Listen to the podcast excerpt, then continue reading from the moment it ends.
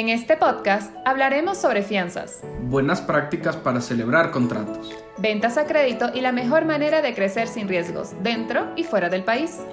Te hablaremos de la firma electrónica, transformación digital y mucho más. Este es el espacio para aprender juntos, para, charlar, en confianza. Hola, les damos la bienvenida a un nuevo episodio. Mi nombre es Vanessa Méndez y seré su anfitriona en este nuevo capítulo del podcast Charlando en Confianza. En este episodio trataremos sobre un tema realmente importante para todas las organizaciones, pero en especial para las personas que las conforman. Este asunto es sobre liderazgo y responderemos la inquietud de si un líder nace o se hace. Para llevar a cabo este episodio contamos con la participación de María Cecilia Villasif. Ella es subgerente de talento humano en Seguros Confianza. Bienvenida, María Cecilia. Hola, Vane, muchas gracias por la invitación y bueno, estamos para responder estas preguntas interesantes. Muchísimas gracias por eso. Ahora, vamos a dar inicio a esta pequeña entrevista preguntándote, desde tu experiencia, ¿cómo podrías definir el liderazgo? Bueno, no solo desde mi experiencia, sino en general puedo definirte que el liderazgo es la capacidad, la destreza o más bien la competencia que tiene una persona para inspirar, guiar y dirigir a través del ejemplo y de las enseñanzas a un equipo hacia el logro de metas y objetivos propuestos.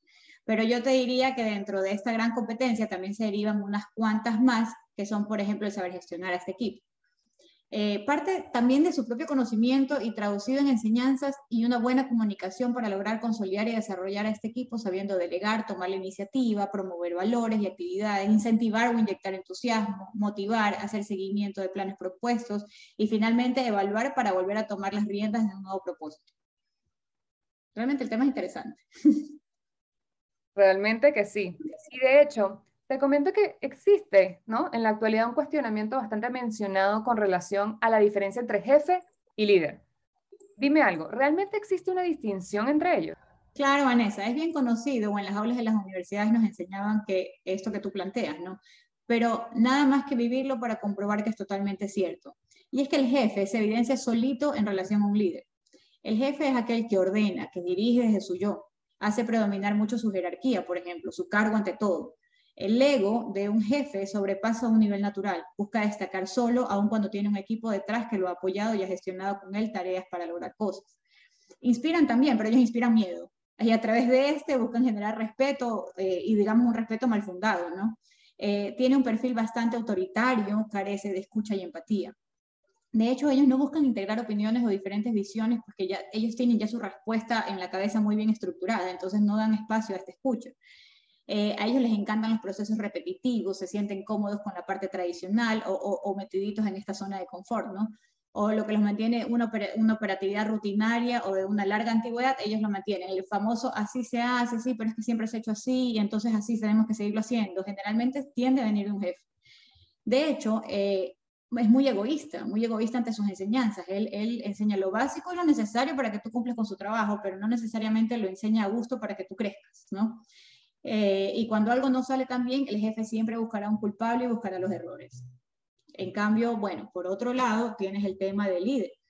Eh, el primero y antes que nada, em, empecemos porque normalmente eh, tratando el término, a ver, ¿cómo te lo explico? Lo podemos hablar desde la neurolingüística, ¿no? El líder en sí ya, ya te, da, te inspira una palabra diferente, ¿no? te inspira una acción distinta. Definitivamente las palabras tienen poder. Si una persona quieres que sea o es un líder, debes llamarlo por este nombre y si tiene esa competencia, solo fluirá libremente. Ahora bien, hablando de líder, puedo llevarme todo el tiempo a este podcast porque es un perfil tan rico, tan positivo, que evidentemente genera entusiasmo desde ya. Y es que el líder te lleva a la acción, te mueve desde el momento que lo pronuncias. Se preocupa mucho por su gente, se detiene a conocerla, desarrollarla, busca identificar sus fortalezas, sabe perfectamente cómo armar un equipo motivándolos, guiándolos, estando con ellos. Pero ¿sabes cuál es la clave, Manny? La confianza en sí mismo. Eso ahí se traduce en seguridad y confianza en cada uno de sus integrantes. Recuerda que los líderes inspiran, entonces deben ser personas que siempre cuyas cualidades sean ejemplos a. Y no es que te estoy diciendo que es un superhumano, no, es humano y es humano, pues como ser humano, perdón, tiene errores que también los puede vulnerar y puede transparentar y no pasa nada. El líder realmente es una persona que se remanga las mangas y trabaja con su equipo, los lleva de la mano. Juntos cometen errores y también este, festejan sus aciertos. Si cometen errores, el líder, por ejemplo, no es el que los remarca, sino que los estudia, busca solución, pero nunca culpabiliza. ¿ya? De hecho, eh, es súper innovador, nunca se apega mucho al operativo porque el operativo lo aburre, es lo contrario, no es mecánico para nada. El líder tiene clarísimo que del error nace un aprendizaje, ya sea profesional como también personal. El líder es bastante humano, controla mucho su ego y de hecho busca el reconocimiento de todos, no solamente el de él. Y le encanta, se lleva la satisfacción siempre del trabajo base. Qué interesante lo que dices y qué importante es la confianza en cada aspecto de nuestras vidas, ¿no? De verdad, es un aspecto que debemos tomar bastante en cuenta. Ahora bien, otra, otra pregunta que también suele surgir y es que siempre nos ha enseñado que existen diferentes tipos de liderazgo. En base a eso, ¿cuál tú dirías que es el mejor? Te cuento que hoy en día tienen tantos nombres, pero al final del día eh, mantienen la misma línea. Por ejemplo, tienes el autocrático, el democrático, el democrático participativo, el burocrático, el carismático, el ejecutor, el situacional, el transformacional, el ágil. De hecho, estos dos últimos que te menciono, al final son los que están más en boga por este tema de agilidad de negocio. Pero te cuento que el potencial de un líder está compuesto por factores cognitivos, por factores de ejecución interpersonales e eh, o intrapersonales. Y de estos, a su vez, se derivan más intrafactores que describen dicho potencial o que te hacen la, la radiografía de un líder y que determina su tipo de liderazgo. Todos contamos con todos los factores, pero de diferentes niveles, y eso determina hacia dónde apuntas más, o sea, hacia qué tipo de liderazgo te llevas más. Mi criterio personal es que el mejor tipo de liderazgo es aquel que tiene todos los potenciales o tipos incluidos, de los cuales el líder hace uso o adapta en cualquier momento necesario. Por ejemplo, si tienes un líder que es muy dado a las personas, muy democrático, seguramente van a tardará en llegar a cumplir ese objetivo porque buscará todo el tiempo llegar a acuerdos con las personas en donde estén todos satisfechos. Y quizás ahí más bien vas a necesitar un líder más determinante que más bien alinee a todos hacia donde deben ir y ejecute más rápido. Totalmente de acuerdo. Ahora, avanzando un poco más en este tema que es tan relevante, ¿cuál dirías tú que es la importancia de un líder para una empresa? Uy, el líder, el líder realmente es el actor principal en una empresa. ¿ya? Es a quien la empresa selecciona conscientemente para cumplir ese rol y en quien deposita la confianza para lograr las metas que proponga y a quien se le encarga para que la cuide y asimismo le genere óptimos resultados. Ahora, la empresa no trabaja con un solo líder, sino con un equipo de estos generalmente, ¿no? Eh, pero mira, siempre que hablamos de empresas, generalmente se viene a la mente objetivos, metas, cifras, resultados, y no es solo eso. La empresa también tiene una cultura, una filosofía, una identidad. Erradamente plasmamos esta información en grandes carteles y en diferentes campañas de comunicación, pero el canal real para que esta información se viva o interiorice es el líder. En conclusión, el líder debe ser una persona que se enfoque en dos líneas paralelas simultáneamente, la parte de las personas y la parte de una unidad de negocio, construyendo una efectividad personal, pero a la vez una ventaja competitiva, creando un enfoque de equipo, pero también una cultura de alto rendimiento basada siempre en, efectividad o, por decir, indicadores, productividad, etc. Liderando entonces así el desarrollo de las personas y a su vez el cambio y la innovación en un negocio, que son tan necesarios. Ok, ok. Entonces, en resumen de lo que me acabas de comentar y bueno, de, lo que, de todo lo que me has dicho hasta ahora, el líder no solo cumple objetivos, sino que también es embajador de temas corporativos, ¿cierto? Por supuesto, seguro que sí. A ver, vamos a poner un ejemplo. Primero aclaremos algo. Estamos hablando del líder como que fuese solo uno y de repente quienes nos escuchan van o pueden asumir que estamos hablando solamente de un gerente general o un presidente eh, de una empresa porque generalmente así solemos pensar, pero no es de esta forma. Cierto es que los líderes se hacen, imiten y siguen un ejemplo de liderazgo de un líder mayor. Entre comillas te digo que generalmente ese sí es el gerente general o el presidente. Pero en este caso particular, cuando te hablo de líderes, hablo de todos aquellos seres humanos que tienen esta competencia bien formada y que manejan equipos de alto rendimiento. Es decir, el equipo de gerentes o jefes de una. Y respondiendo a tu pregunta, cada uno es embajador de la cultura de una empresa, de la estrategia de una empresa y de los cambios que quiere implementar. Citemos un ejemplo otra vez. La cultura está definida y pensamos que los colaboradores, porque hicimos una linda campaña, eh, hicimos publicidad, todo maravilloso, deben seguirla. Y este deben te lo digo con mayúscula, ¿no? No, eso es un error.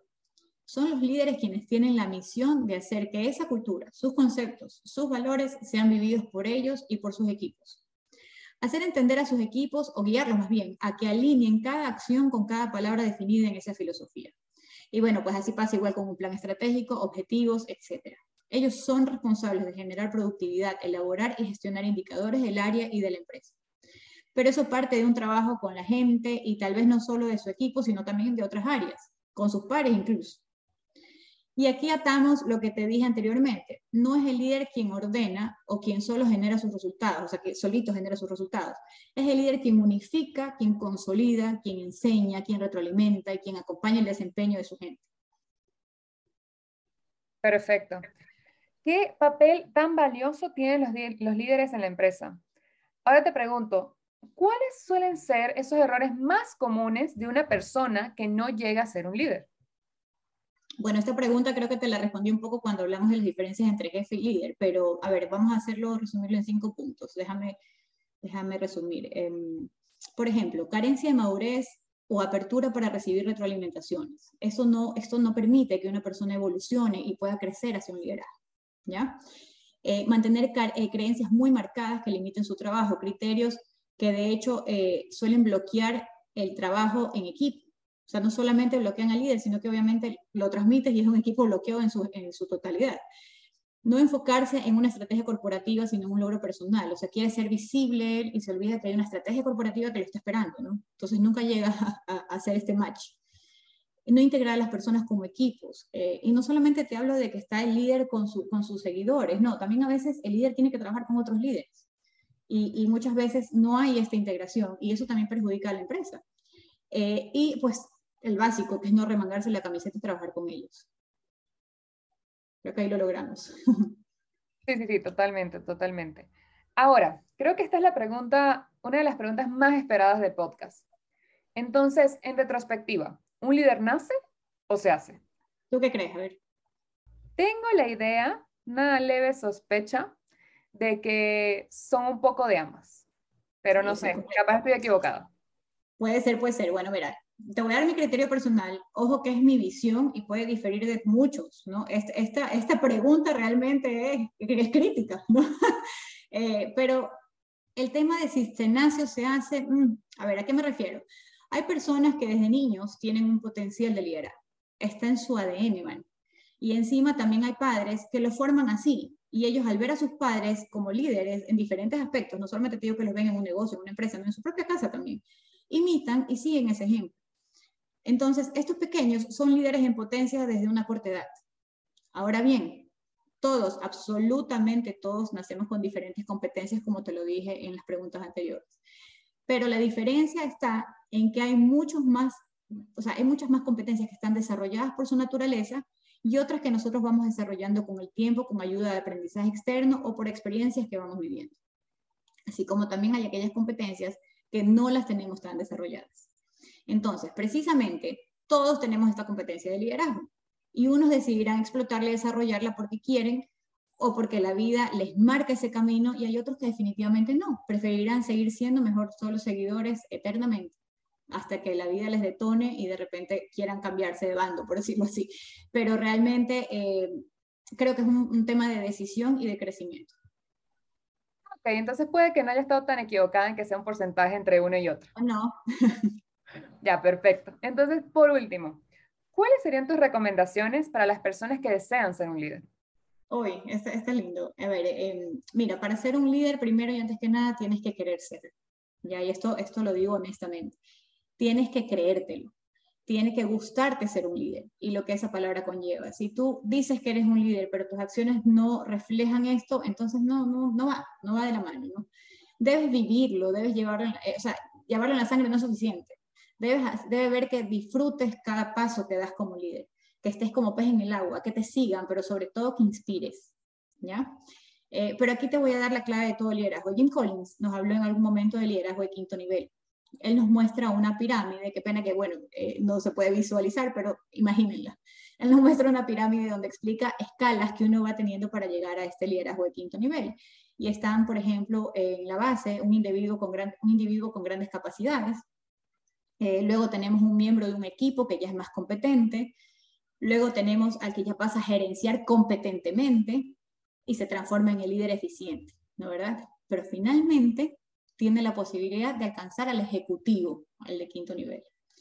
El liderazgo de quinto nivel desvía ese egoísmo normal de un jefe X y se enfoca en un bien común. Hay detrás de esto una emoción base. La emoción base es la ambición. O que muchas veces pensamos y decimos, ay, la ambición es mala. No, ninguna emoción es ni buena ni mala. Pero en este caso la ambición va alineada a un bien mayor, a querer lograr algo, a conseguirlo con compasión, me explico. Entonces, eh, en este quinto nivel se trabaja mucho de lo que te he mencionado eh, como características de un buen líder, pero destaco ciertas cualidades adicionales. Por ejemplo, tener la capacidad de preparar siempre un sucesor y de ir desarrollando a todos los ejecutivos sin miedo a la competencia. No bloquean el desarrollo, sino que más bien lo fomentan para implementar justamente un nivel bueno de desempeño en común, en común, siempre en común. Tiene una inteligencia emocional muy alta, de hecho, eh, maneja muy bien la comunicación y la comprensión emocional con y de sus equipos. O sea, se preocupa por cómo están las personas, pero también se transparenta muchísimo, Vani. Y eso, eso es lo bonito de este liderazgo de quinto nivel, que la persona realmente fluye sola, es como es, con sus virtudes y sus efectos. Y no le importa mostrarse así ante su gente, porque sabe cómo manejarlo, sabe cómo corregirlos. Bueno, en conclusión, porque después me apasiono con el tema y nos pasamos el tiempo. Pero en conclusión, realmente el líder debe entender que sobre todo es un ser humano, a quien se le ha encargado responsabilidades cuya gestión depende de él y de un equipo que, al que debe siempre desarrollar y cuidar. Pero más que nada debe tener claro que su ego es su peor enemigo y que el liderazgo efectivo, ese de quinto nivel que tanto te hablo, está basado en la humildad y en la voluntad real de ser.